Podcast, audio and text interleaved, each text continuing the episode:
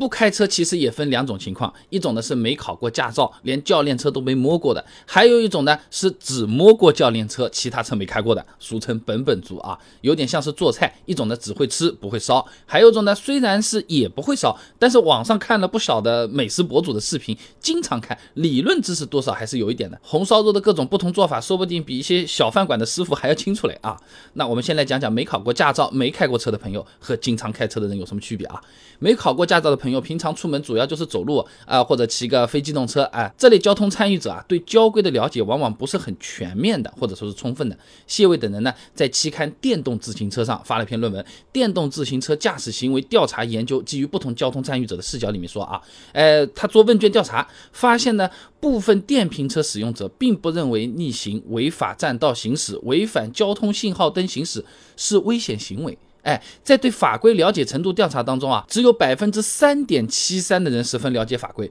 百分之四十八点六，差不多快一半了，仅了解一点点法规。也就是说，很多电瓶车、自行车之类的交通参与者，不是说知法犯法、故意为之，更多是真的不知道啊，什么逆行也也扣分啊，违法占道行驶，我哪里违法占道了，都不觉得它是错的啊，而且呢。不是说知道交规就一定安全了，路上和别的车辆交流也是非常重要的。学过车子的朋友，教练不是都反复提醒的吗？你变道你要看后视镜啊，转向灯不能忘记掉打呀。那其实自行车、电瓶车也是一个道理的呀，你变道也是要关注后面的车子的。所以这里呢也是建议啊，即使不打算开车的各位朋友，基础交规学一下，对保命很有好处的啊。像是什么手机上考驾照的 APP，你刷一下做做也是可以的啊。有些朋友有可能想要。再厉害点，你说花一两千考个摩托车驾照，也不是说不行啊，看城市看政策。那么现在不少的这种超标的电动车，其实啊，哎，它会被定义成摩托车的啊，倒不是说我推荐你去学习啊，而是说你不学习的话，直接就无证驾驶了啊，必须要学了。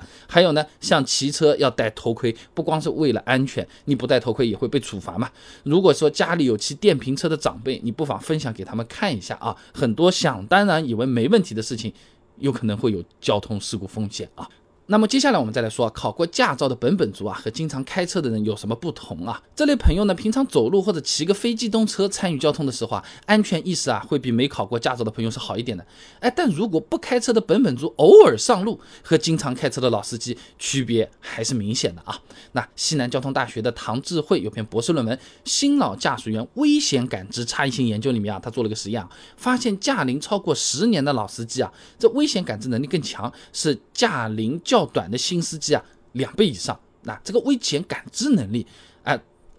这个文字上面的描述是这样的啊：驾驶员对交通场景中客观存在危险的认知与评价，包括对显性危险场景的感知和对潜在隐性危险场景的感知。那我们普通话说说的话嘛，就是经常开车的人是晓得的，哪些地方容易窜出来个电瓶车，哪些地方经常就是人家不打方向直接一把会过来的，哎，都提前准备好了，嗯啊，对吧？那如果说是本本族上路开车，就不一定能够预判得到这些东西了啊。那比如说过个红绿灯，虽然我们的确是绿灯，哎，但很多经验老道的朋友，哎，过斑马线之前啊，还是会适当降低车速的，就怕有这种闯红灯的电瓶车或者是行人。十字路口们也是这样，光看到绿灯的时候。还是要左右看啊。那么除了危险感知之外，平时不太开车的本本族呢，开车有可能还更容易疲劳。哎，辽宁师范大学的窦广波有篇博士论文啊，《驾驶员被动疲劳的行为分析与测量》里面有个研究啊，发现平均年龄四十岁以上，平均驾龄二十年以上，